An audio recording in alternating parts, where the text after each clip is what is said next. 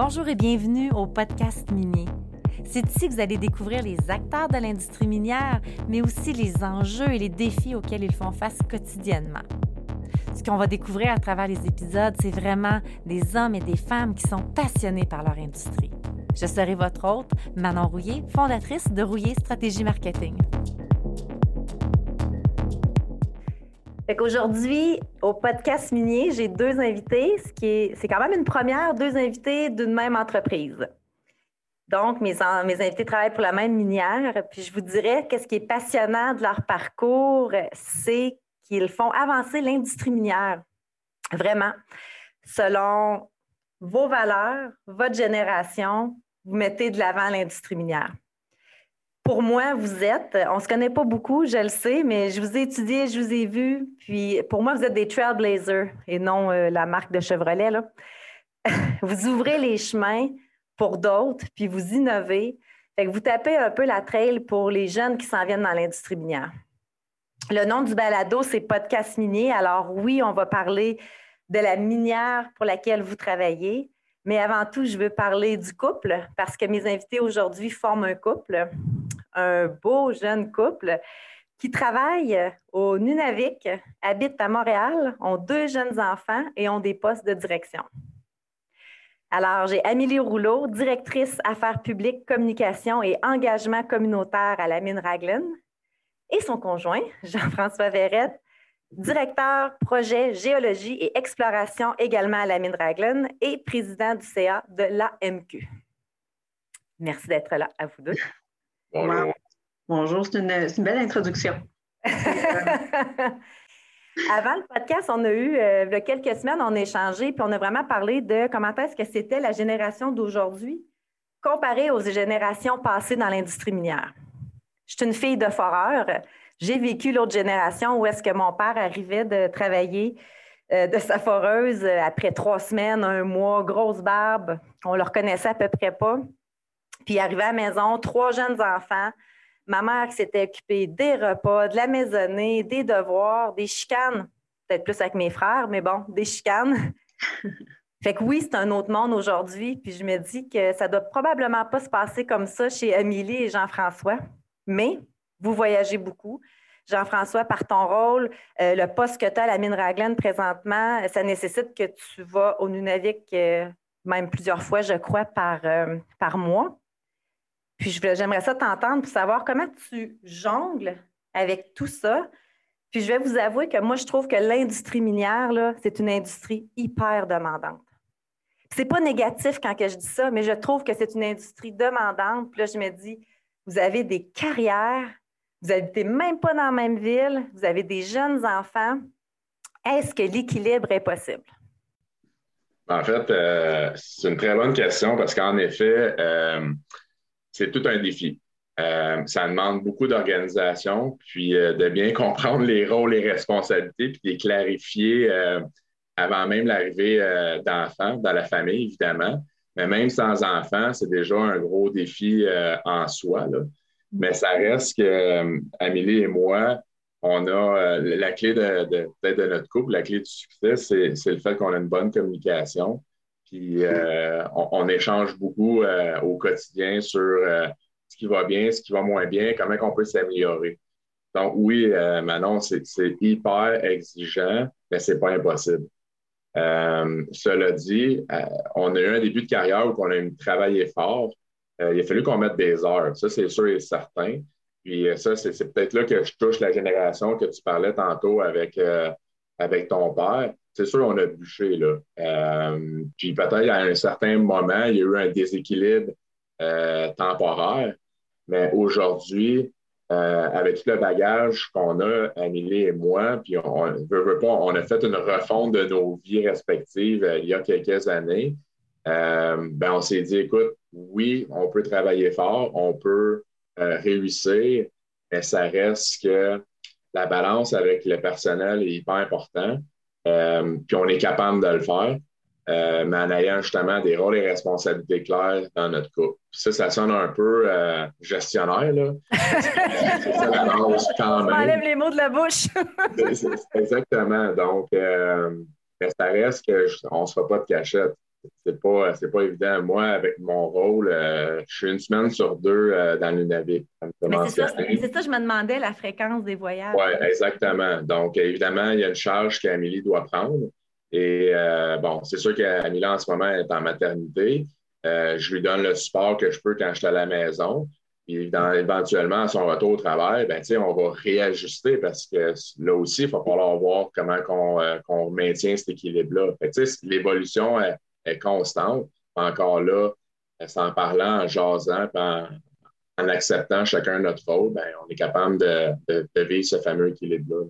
Il ne faut pas avoir peur de, demander de l'aide aussi. Euh, c'est un élément qui, qui est clé puis qu'on ensemble quand on, regarde les différentes façons de, comment maintenir l'équilibre, comment, puis, je veux dire, dans l'équilibre, il y a notre couple qui est une des priorités, comment on s'assure que justement qu'on continue à prioriser notre couple, il ne faut pas avoir peur de demander de l'aide à l'extérieur. Puis c'est là que, sais, on, le sait justement, moi aussi, je voyage beaucoup de mon côté, mais c'est des voyages qui sont différents. Jean-François, moi, sporadique. Dans, dans l'année, j'ai des voyages un peu plus longs, euh, que ce soit dans les villages inuits euh, ou à Québec. Mais comment justement qu'on va pouvoir concilier tout ça? Ben, c'est là qu'on, un, on s'aide beaucoup un, un et l'autre, mais on n'a pas peur non plus d'aller chercher de l'aide pour nous aider, là, pour ne euh, pas rajouter, euh, si on veut, du stress euh, dans notre vie quotidienne. Puis, tu sais, Amélie, dans, le poste que tu as, il y a trois grands volets. Il y a la communication interne, il y a les relations avec la communauté, puis relations gouvernementales ces trois aspects-là, j'aimerais ça que tu nous amènes à travers ton poste. Qu'est-ce que ça implique pour quelqu'un qui, voudrait appliquer sur un poste dans une autre minière comme le tien? Qu'est-ce que ça implique? Puis mon, ma deuxième question à ça, c'est maintenant que tu es une jeune maman, qu'est-ce que ce rôle, comment ce rôle-là va, comment tu vas aussi jongler comme Jean-François avec tout ça? Oui. Mais pour répondre à ta première question, qu'est-ce que ça implique? C'est tellement diversifié parce que je veux pas les affaires publiques, les relations avec les communautés, je dirais plus l'engagement avec les communautés, c'est, des sphères des fois qui, euh, qui, peuvent être compatibles, mais des fois incompatibles. Euh, parce que, tu sais, affaires publiques, on, veut souvent montrer une image de l'entreprise bien léchée, tout est beau. Les engagements, mais ben, c'est, vraiment une relation. Mais nous, ce qu'on essaie de, faire de notre côté, c'est vraiment d'imbriquer les deux ensemble. Dans le fond, notre relation devient aussi notre image ensemble. quand on parle des différentes sphères, ben, qu'est-ce que ça implique? C'est beaucoup, euh, beaucoup misé justement sur, l'engagement avec nos gens, nos employés. C'est prendre le, pouls de nos employés, pouvoir bien faire des communications pour que les gens à l'interne, on, soit au courant de ce qui se passe parce qu'on a des gens engagés à Ragland. Les gens sont passionnés, ceux qui viennent travailler chez nous. Donc, on, veut continuer à garder cette flamme-là. Euh, quand on parle de, tout ce qui est relation avec les, euh, communautés, c'est boots on the ground pour moi qui est clé. C'est justement notre engagement dans, le milieu, c'est notre, euh, notre, dialogue qui n'est pas un dialogue sporadique, c'est un dialogue qui doit être continu donc, il y a beaucoup de, il y a beaucoup d'activités, mais aussi d'éléments qui sont, euh, qui sont clés avec nos partenaires qui sont au quotidien. Fait que c'est vraiment de. c'est sûr qu'on n'est pas, on est loin hein, des communautés avec lesquelles on travaille parce que Raglan, on est euh, une centaine de kilomètres des deux villages à peu près les, plus près. Donc, c'est comment qu'on maintient ça, des relations à distance. Hein? Mm c'est tout ça qu'il euh, faut faire preuve de créativité. Puis je dirais, je pense que c'est une des forces de, mon équipe depuis euh, le tout début, c'est qu'on a des gens qui sont excessivement créatifs à aller chercher à comment améliorer nos processus pour aller, un, bien informer les gens, puis aussi bien engager les gens, mais de façon créative, de toujours pousser les limites, parce qu'en plus, on est dans un milieu où on n'a pas Internet haute vitesse. On il y a beaucoup de choses qui manquent pour pouvoir avoir, euh, un, si on veut, un réseau de communication comme qu'on a ici, euh, je vais dire, dans le sud. Mais euh, c'est différent. Donc, il faut vraiment faire preuve d'innovation, de créativité, puis de ne pas avoir peur de, pousser les limites, de toujours améliorer nos systèmes. Je dirais au niveau gouvernemental, mais ça, c'est comme un, autre branche qui est complètement différente parce qu'on a des gens qui ne connaissent pas toujours bien la réalité du Nord, qui ne connaissent pas bien nos défis qu'on a à surmonter, mais les enjeux qu'on peut avoir, mais aussi la réalité du Nord. Je veux pas parce que nos partenaires ont une réalité, nos partenaires inuits ont une réalité qui est complètement différente du Sud. souvent, les gens, ils peuvent penser, ben, aller faire ça de telle, telle façon, mais c'est pas ça ne fonctionne pas toujours dans la culture inuit. Puis nous, il faut s'adapter à cette culture-là parce qu'on est sur leur territoire. Il faut travailler avec eux. Donc, c'est de bien, je dirais, au niveau gouvernemental, c'est de bien sensibiliser le gouvernement de nos enjeux. Fait que c'est, euh, c'est vraiment les trois volets, disons que c'est, des volets complètement différents, mais qui sont tellement passionnants d'un, d'un volet à l'autre parce qu'on est toujours en train d'améliorer soit la connaissance des gens euh, envers Minragland, d'améliorer qu'est-ce qu'on fait pour engager les gens, mais améliorer aussi euh, nos communications. il, y a, différents euh, aspects. c'est, bien plaisant. Puis au niveau, je dirais, de, ta deuxième question. Quand on s'était parlé, euh, c'est ça, tu m'avais dit, ben, je vis beaucoup dans mes valises.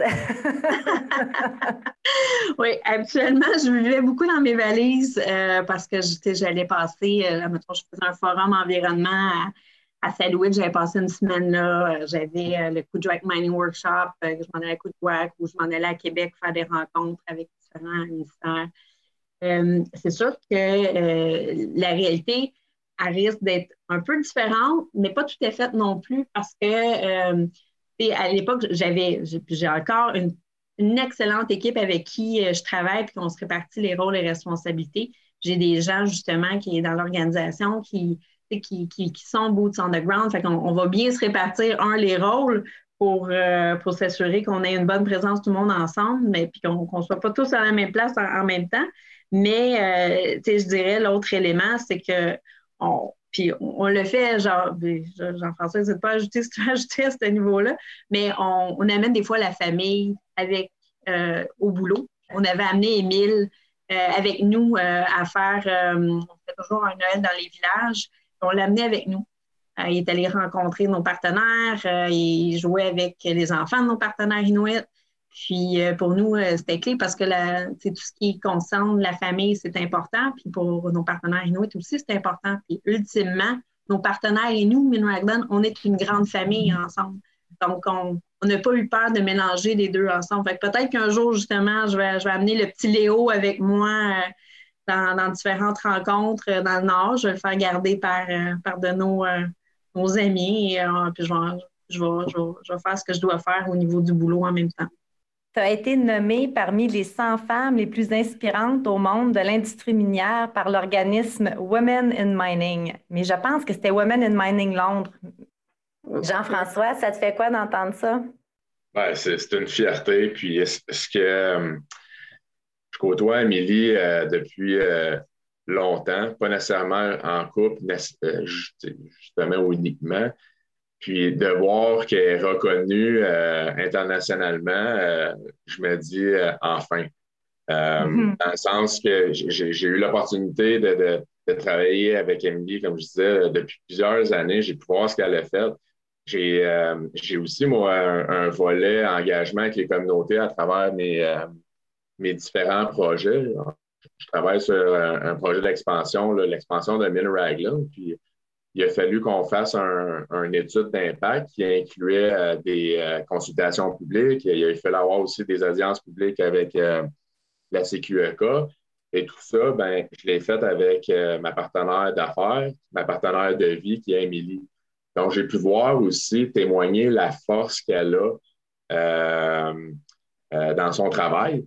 Euh, j'ai pu témoigner aussi la richesse qu'elle a à travers ses, euh, relations avec les, euh, les, communautés inuites. Donc, moi, ça fait longtemps que, que je vois Amélie performer. Puis, tu sais, il est temps des fois qu'on redonne à César ce qui appartient à César. Puis là, tu sais, Amélie est humble. Hein? Puis c'est pas quelqu'un qui showcase. Moi, je le sais, elle voulait pas faire le podcast. Exactement, tu sais, qui veut se showcaser, mais et puis moi, de mon bord, ben, ça, fait un peu drôle de showcaser Amélie étant les deux à la direction. Il faut rester humble dans tout ça. Mais que l'industrie puisse reconnaître son travail, ça, par contre, ça me fait chaud au cœur. Parce que pour moi, c'est des, années euh, de travail acharné, euh, des sacrifices. on a parlé d'équilibre, mais il y, a des sacrifices aussi qu'on fait. Euh, puis qu'elle soit reconnue par, par les pairs de l'industrie, c'est un bel honneur, puis c'est une fierté pour moi, c'est évident tu te dis, Jean-François, euh, on est des gens de direction. Puis, euh, moi, je t'ai déjà entendu euh, à des conférences dans les années passées. J'ai étudié quand même votre dossier avant le, Puis j'ai vu ce que vous avez fait. Puis pour moi, vous êtes des gens de terrain avant tout. Vous êtes des gens de terrain qui sont, vous êtes passionnés par l'industrie. Vous visitez les communautés, vous êtes impliqués un peu partout à plusieurs niveaux. Vous avez des bonnes valeurs qui font probablement partie du quotidien de votre vie à la mine Raglan. Quelle différence sentez-vous que vous faites? Ben, c'est une super bonne question. Euh, puis, euh, peut-être un, point en partant, c'est que et moi, on tente de ne pas visiter les communautés. On tente de vivre dans les communautés quand on, travaille avec eux, que ce soit au niveau de, leur culture, que ce soit au niveau de la nourriture, que ce soit au niveau de la manière de festoyer, euh, des événements euh, quelconques. On a parlé du Noël. on n'est pas, on, s'assure de ne pas, de pas être des touristes dans tout ça, mais de bien comprendre la culture puis de la vivre, cette culture-là, euh, lors de nos, de nos présences. Euh, puis, euh, bon, c'est sûr que sûr que ça amène un, défi important. puis, je ne sais pas, Amélie, si toi, de ton bord, tu veux, tu veux réagir un, peu à cette question-là.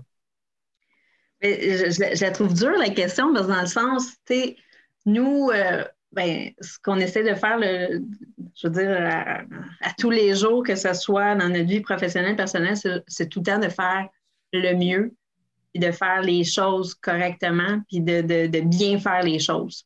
Je dirais ça, c'est de bien faire les choses. Puis comment ça peut se, je dirais, influencer les gens ou, euh, ou peut-être, euh, ça, influencer les gens, mais ben, on, on le fait pas nécessairement de façon intentionnelle. Pour nous, c'est simplement de, de walk the talk, de bien faire les choses. Puis si ça a un impact au-delà de, ce que nous, on fait, ben, je pense que c'est positif. Euh, si ça peut les influencer positivement, mais je veux dire, nous, euh, à la base, c'est de bien faire les choses pour les, valeurs qu'on a en tant qu'individu, mais aussi euh, la vision qu'on a au niveau de, notre vie professionnelle, puis les objectifs qu'on a au niveau de Minraglan. Le, le, secret aussi derrière l'acceptabilité sociale, Jean-François, tu l'as bien dit, c'est pas euh, on vit dans la communauté, on ne va pas les visiter. Il y a un lien là quand même avec l'acceptabilité sociale. Ben, exactement. Puis c'est un peu. Il euh, faut rester authentique. Puis ça, en partant, euh, j'ai travaillé à l'international, puis dans plusieurs communautés. Puis les, ce que les gens veulent voir, c'est l'authenticité, le vrai c'est comme ça qu'on bâtit un lien de confiance à la base. Moi, j'ai eu cette chance-là, avant d'arriver à Raglan, de, travailler en Afrique, travailler en Australie, puis j'ai travaillé avec les, Premières Nations. Euh, je me suis immersé dans euh, des, aventures, dans des activités. Amélie, elle, elle a grandi au Nunavut, à Iqaluit. Euh, elle, elle l'a vécu, je l'ai vécu de mon côté. C'est sûr qu'on est rendu à une étape dans notre carrière que, évidemment, là, que c'était pas toujours, euh, on n'était pas parfait au début. Là on ne l'est pas encore. Euh, ce qu'on a compris, c'est qu'on est authentique, on est nous-mêmes. Puis euh, ça, bien évidemment, euh, pour parler des Inuits, ben, le lien de confiance se bâtit là-dessus. si les gens sentent qu'on joue une game politique ou d'affaires, ça ne marchera pas. Ils savent. Ils savent très bien. Puis c'est des gens très, très riches au niveau des relations personnelles. Euh, c'est très spirituel. Ils, nous lisent, ils savent. Fait que ça, c'est une de nos forces. Puis euh, l'autre chose aussi, c'est que encore là, quand Émile est venu sur le terrain, là, il a mangé du beluga. Là. Puis il a vécu un Noël pas comme les autres. Là. Fait encore là, ça s'est fait naturellement. Euh, c'est un peu ce que ce qu'Amélie et moi, on, on, tente de faire dans notre quotidien, c'est puis de le démontrer à nos enfants, c'est que on est nous-mêmes. C'est sûr, on est dans un poste de direction, on a des rôles et responsabilités. c'est sûr euh, qu'on faut assurer une certaine gouvernance, mais au bout du compte, euh, le soir, euh, on se couche tous, puis on est des humains, puis on a nos bobos, nous aussi, chacun de notre côté. et puis ça, c'est bien important de, de, transpirer puis de vivre comme ça.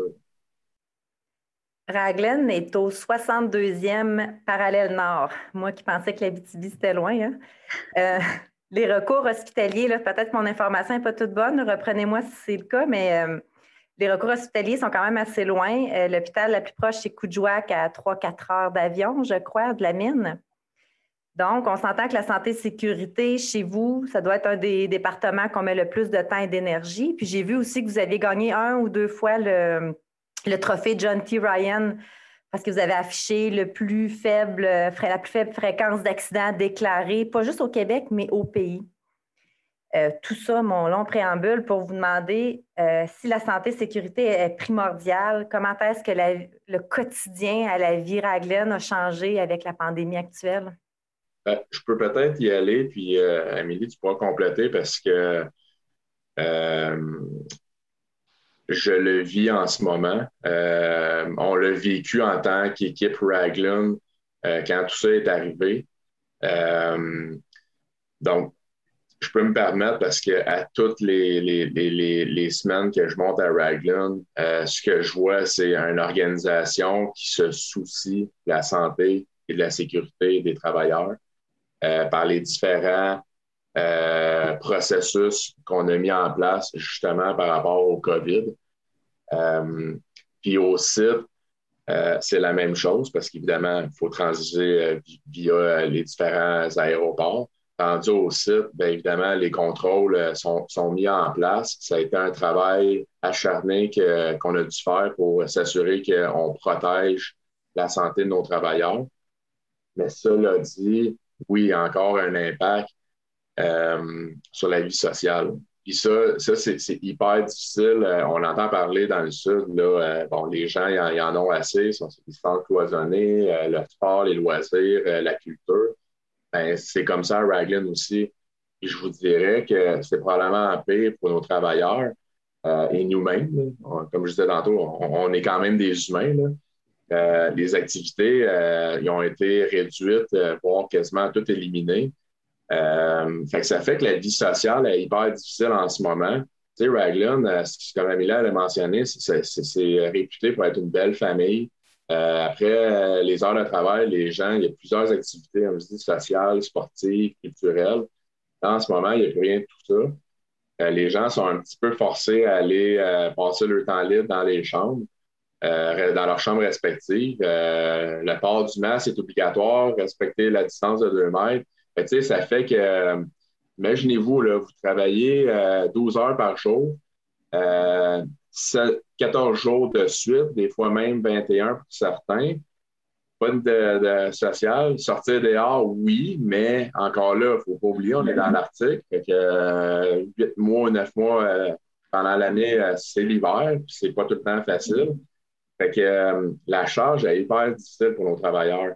Puis ça, moi, c'est le bout que je trouve difficile, puis c'est ce que la direction vit aussi. C'est qu'on on tente d'être créatif, puis là, tranquillement, ben, veut, veut pas bon, il y a eu les, les, tests de dépistage qu'on a mis en place, les mesures. Euh, là, on parle de vaccination. Fait, tranquillement, on sent que la lumière au bout du tunnel. Mais ça reste qu'aujourd'hui, euh, encore là, j'arrive du site hier, c'est difficile pour nos travailleurs. C'est vraiment pas évident. Puis moi, je lève mon, leur chapeau parce que mon chapeau parce qu'après 14-21 jours, là, euh, ici dans le sud, on peut quand même aller marcher jusqu'à 8 heures. Là on peut quand même faire des choses au ah, Est-ce que nous, c'est rendu 9h30, Jean-François? Ben, vous, c'est bon, c'est censure. Vous avez gagné un an et demi. Mais ça reste que c'est ça. Puis ça, c'est de quoi qu'on est hyper sensible. Puis c'est vraiment pas évident. Fait que euh, euh, c'est un courage de nos travailleurs de maintenir le cap au niveau de leur santé, mais aussi au niveau de la mm. sécurité. Nous, ben, c'est ça. Le côté sécurité, ben, c'est sûr qu'on respecte la sécurité à Raglan. Je l'ai mentionné d'emblée. Nous, si quelqu'un se blesse, l'hôpital le plus proche, là, comme tu as dit, c'est quelques heures d'avion. Mais ça, c'est si et seulement si l'avion peut atterrir. Parce que si euh, on arrive en plein blizzard, comme qu'on a vécu la semaine dernière, quatre à cinq jours de retard, ben, quelqu'un qui s'est brisé le bras, ou que même plus grave, qui est arrivé un, arrêt cardiaque, peu importe, imaginez, là, on est perché dans l'Arctique sans aucun recours euh, rapide. Euh, bien évidemment, on a notre système d'infirmerie, on a nos, médecins et tout ça, mais ça reste que on ne peut pas niaiser avec ça.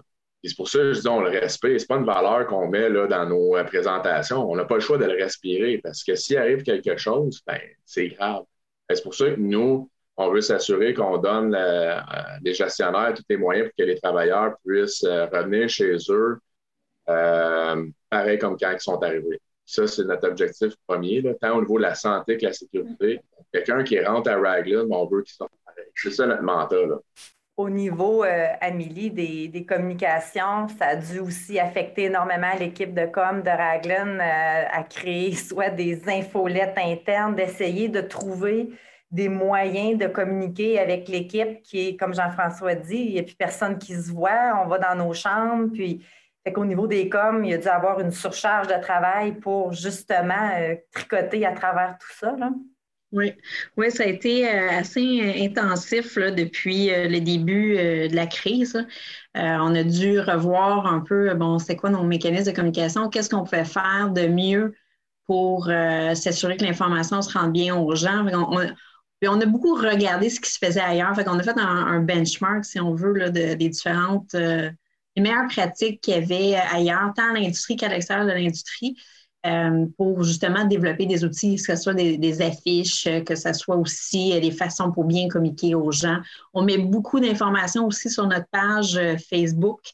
c'est une page qui, pour nous, notre Facebook, est surtout utilisée par nos employés puis par nos partenaires Inuit donc, on n'avait pas peur, justement, des fois, d'aller euh, un petit peu plus loin avec notre page Facebook, mais pour s'assurer que les gens aient bien l'information. Donc, euh, parce que euh, c'est là la difficulté à Raglan. On a des gens sur rotation, donc c'est pas toujours facile de, bien de s'assurer que l'information soit communiquée en temps réel à tout le monde en même temps. Donc, il fallait user, je dirais, de, différents mécanismes. Puis on, on continue. Là, c'est on le voit, il y a toujours des choses qu'on peut améliorer puis de, pousser un peu plus euh, euh, les différentes façons euh, pour, atteindre nos objectifs.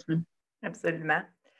Tantôt, Jean-François, tu parlais d'expansion de la mine Raglan. Puis là, je me suis dit, OK, on va parler de la phase 2 de la mine. Puis là, je suis allée lire. Puis là, je me suis dit, ah, je vais juste y demander. fait que parle-nous donc de la phase 2, parce que c'est sûr qu'il y a du monde qui écoute, c'est de ça qu'ils veulent entendre parler. en effet, c'est ce qu'on appelle la, phase 2 ou le, projet Sivumut, c'est euh, les 20-25 prochaines années euh, de Minraglan. Euh, Minraglan est, est tombé en opération en, 1997. puis on pensait avec les réserves ressources qu'on pourrait durer un, bon 20 ans. Puis avec la force de nos équipes d'exploration, on a réussi à, créer de l'inventaire minéral qui nous a euh, donné l'opportunité, dans le fond, de regarder si on pouvait extensionner la durée de vie de la mine.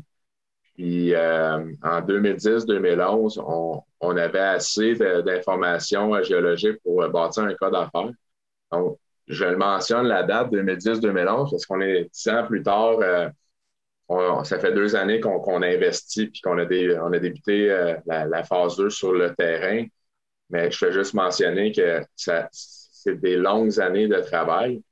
Euh, justement, que comme je dis, en 2010-2011, on faisait nos analyses économiques. Par la suite, ben, il y a eu les différentes phases d'études euh, d'ingénierie, euh, incluant notamment les, les, consultations publiques que je mentionnais tantôt, dans le but de faire notre étude d'impact, dans le but d'avoir notre permis social et environnemental de continuer d'opérer pour un autre 20-25 ans. Euh, en résumé, Raglan, euh, phase 2, projet Sivumut, on parle d'avoir un inventaire minéral ou une opération jusqu'en 2035, 2040. Euh, c'est quand même euh, significatif. Quand on cumule les années, on se rapproche du demi-siècle d'opération dans le Nunavik. c'est beaucoup d'années, c'est beaucoup de travail. Euh, encore devant nous pour, euh, nos employés, nos travailleurs, certainement. Mais en ce moment, euh, on, investit sur la propriété depuis 2018 au niveau de la construction. On parle de plus de, la moitié d'un milliard de dollars d'investissement au Québec dans l'UNAVIC, justement pour assurer les plus de 1000 emplois qu'on a en ce moment. Là. Glencore plus un autre 500-600 d'entrepreneurs. On parle quand même de de, de, 1500 emplois qu'on maintient encore pendant plusieurs années. Ça. En ce moment, ben, on est rendu à notre troisième année d'investissement sur la propriété. On pense à des équipements supplémentaires dans notre usine, au concentrateur. Euh, on parle de l'ouverture de deux mines, euh, dont une majeure. Là, euh, on, pense à un au-delà d'un 400 millions d'investissements. On a parlé aussi dans, les dernières annonces de, futures éoliennes potentielles. C'est encore sous évaluation. Il y a du financement par rapport à ça. Que, c'est un gros mandat.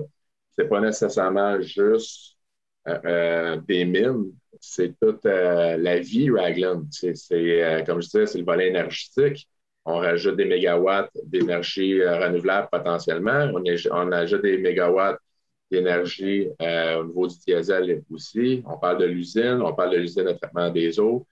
c'est toute la, vie Raglan qu'on est en train d'investir pour assurer des emplois pendant les, les 20 prochaines années au moins parlais, ça me fait penser la première fois que j'ai vu une conférence de toi, euh, tu commençais à parler de vouloir une éolienne. c'était ça ta première présentation que j'avais vue. Je pense que c'était à Montréal, justement. Euh, comme dernière question, euh, comment voyez-vous évoluer l'industrie minière dans les prochaines années?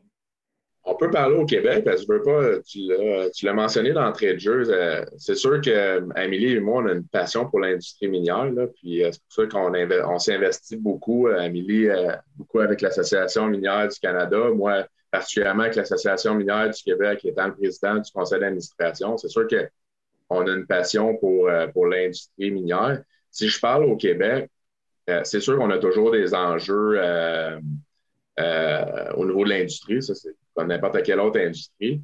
C'est sûr que euh, le, futur, euh, je pense qu'il est brillant euh, par le fait que le territoire québécois est très riche en ressources naturelles. ça, c'est quelque chose qu'on se démarque parmi les juridictions à travers le monde, c'est que la matière première, elle est là.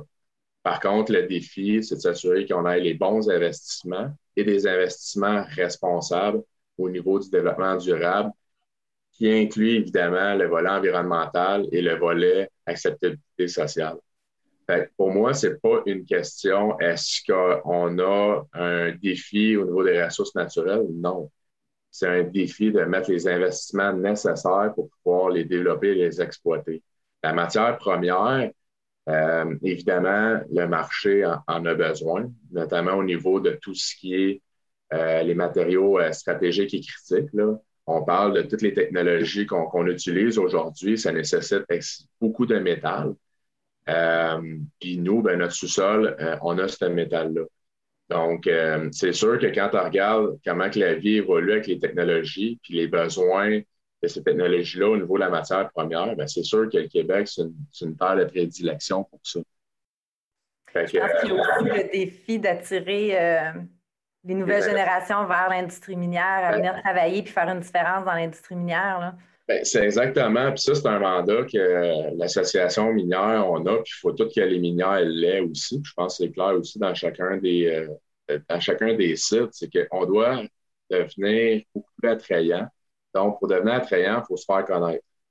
Euh, notre communication avec le grand public, c'est sûr qu'en Abitibi, c'est à Côte-Nord, euh, à la limite au Saguenay, les gens connaissent les filles de l'industrie minière. Mais on a un impact majeur à Montréal, à Québec, dans Montérégie. Puis ça, on s'est amélioré, mais il faut en faire davantage pour justement démontrer que l'industrie minière, c'est une belle richesse, euh, tant au niveau des emplois qu'il y a des opportunités. Puis on a besoin de gens qui veulent aller travailler euh, dans cette industrie-là. Puis euh, les nouvelles générations ont leur place là-dedans. Tu mentionnais tantôt, les gens, on voit qu'il y a encore un plus grand souci au niveau de l'environnement, des changements climatiques. On a besoin d'eux. L'industrie a besoin d'eux. Puis c'est ça qu'on on doit continuer à se démarquer à ce niveau-là en tant qu'industrie minière au Québec. On a besoin de la future génération qui a une sensibilité peut-être un petit peu plus aiguisée sur les défis d'aujourd'hui et pousser. C'est beau dire qu'on est jeune, mais on commence à nous dit ça à, accumuler les années d'expérience. On a besoin des jeunes qui continuent à nous pousser puis nous garder sur le pied, euh, le pied vivant, puis euh, qu'on continue à s'améliorer, comme Amelia a mentionné. Il ne faut surtout pas s'endormir au, au, volant. Les générations futures ont fait leur travail. Nous, on fait notre travail. Puis il faut préparer le terrain pour les prochains à continuer aussi, peut-être différemment, meilleur que nous. C'est correct aussi. Puis toi, Amélie, as-tu euh, une vision que tu as de, l'industrie dans les années à venir? Mais exactement comme Jean-François le mentionne, on, on, peut, puis à mes yeux, on ne peut plus opérer de, pour opérer. Il faut, opérer de façon responsable.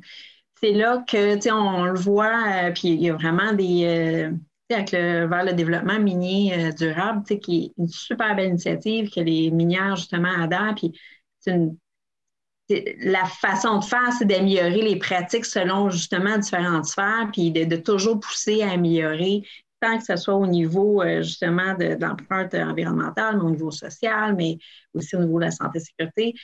Pour moi, euh, on le voit, l'industrie minière veut, veut pas, n'a pas le choix de toujours, toujours de pousser les limites, de toujours s'améliorer avec justement des beaux programmes comme ça qui nous poussent à, se reposer les questions. C'est comme nous, du côté social, au niveau Minragland, euh, avec justement les, euh, la nouvelle version du standard vers le développement euh, du minière, par le FDD, excusez-moi. le veut pas, le, protocole a été revu de A à Z. Puis nous, on a toujours eu une belle feuille de route. je pense qu'on a des belles pratique au niveau de nos relations avec nos parties prenantes. Par contre, le protocole a été amélioré, mais amélioré dans le sens qu'on a euh, encore une fois amélioré certains processus. Puis Minragland, on doit revoir justement nos pratiques pour continuer à s'améliorer parce qu'on n'aura pas la, même, euh, le même résultat si on continue à faire les mêmes choses qui sont qui évoluent pas nécessairement avec la société en parallèle. Donc, euh, c'est là que moi, je vois, il y a, le futur de l'industrie minière, c'est un futur qui ne euh, sera jamais statique, va toujours être en évolution. C'est ce qui est beau, c'est ce qui est passionnant, c'est ce qui fait en sorte qui, pour moi, qui m'a attiré, parce que je ne viens pas de l'industrie minière, moi, je suis urbaniste, je n'ai pas du tout étudié dans ce domaine-là, mais c'est ce qui m'a attiré, c'est ce qui m'a vraiment engagé à rester, de pouvoir voir comment on pouvait changer les choses, de toujours les améliorer, puis de ne pas, de pas être euh, contrainte à, appliquer des nouvelles façons d'être innovateur dans nos pratiques. Peut-être si je rajouterais, euh, Manon, les changer de l'intérieur. Ça, c'est super important pour nous parce que, comme Amélie a mentionné, euh, Amélie euh, est urbaniste de formation. J'ai commencé mon génie en génie géologique pensant que j'allais aller en environnement. Puis l'évolution a fait que j'ai été chercher mon génie aussi. Puis à un moment donné, je me suis dit, la meilleure manière d'améliorer notre industrie, c'est de l'intérieur. C'est sûr, Amélie puis moi, on est un peu deux outsiders de l'industrie minière comparativement à les, familles qui ont grandi en Abitibi. J'ai aucune génération euh, chez nous de, mineurs ou qui, qui, travaillent dans les mines. Au contraire, on est des anomalies dans le, dans le système familial verret-rouleau. Mais ça reste que euh, Amélie et moi, on croit que la meilleure manière de changer les choses, c'est en, les faisant changer nous-mêmes en étant de l'intérieur. Ça, c'est super important euh, comme, voie de passage. Puis, je terminerai, Manon, si tu me permets. c'est que cette semaine, c'était quand même la journée euh, de la femme. Puis, évidemment, on a deux, deux femmes sur la ligne. Puis, il y a une affaire que Raglan aussi, on, s'est démarqué beaucoup euh, dans les dernières années, c'est euh, de s'assurer que, un, on soit attirant pour euh, la gente féminine au travail, puis aussi qu'on rende les conditions de travail au site pour que ça soit intéressant pour la gente féminine. Puis, ce qui est intéressant à Min Raglan, c'est que on regarde l'évolution dans les dernières années, on est rendu à plus de 23% euh, de, notre main-d'œuvre qui est euh, de la gente féminine. On regarde au niveau euh, des employés Inuit, c'est plus de 50% qui sont de la gente féminine. Notre équipe d'exploration, c'est 43% de l'équipe qui sont des femmes. je parle de mes équipes. Au niveau de phase 2, encore là, des positions, tant au niveau de la santé et sécurité, au niveau de l'ingénierie, sont des, des femmes ingénieurs ou des préventionnistes. Donc, ça, pour nous, c'est une belle fierté. Puis je voulais le mentionner, sachant que c'était dans la même semaine. Ça, c'est quelque chose aussi qu'Amélie et moi, on prône beaucoup, tant au niveau de MinRaglan que l'Association minière du Québec. Il y a les générations futures, oui, certes, mais ça reste que l'industrie minière, c'est une industrie de gars. C'est une industrie qui était à caractère très macho à l'époque. Tranquillement, ça aussi, il faut évoluer. Puis ça fait partie de l'ADN qu'on doit modifier pour justement attirer les, générations futures. C'est pas un boys club. Là. Il ne faut pas que ça soit un boys club parce que la richesse de l'industrie, c'est sa diversité. Pas juste au niveau des métaux, au niveau des gens. Ça, pour moi, c'était super important de, le mentionner puis de profiter de l'occasion de la Journée de la femme parce que je suis très fier de ce qu'on fait, de l'industrie minière au Québec et de Min pour la position des femmes dans l'industrie. Absolument. Ben, en tout cas, pour reprendre tes propos, pour des outsiders, euh, vous faites une foutue belle job les deux. Merci. beaucoup euh, d'avoir euh, participé à l'entrevue pour le podcast Mini.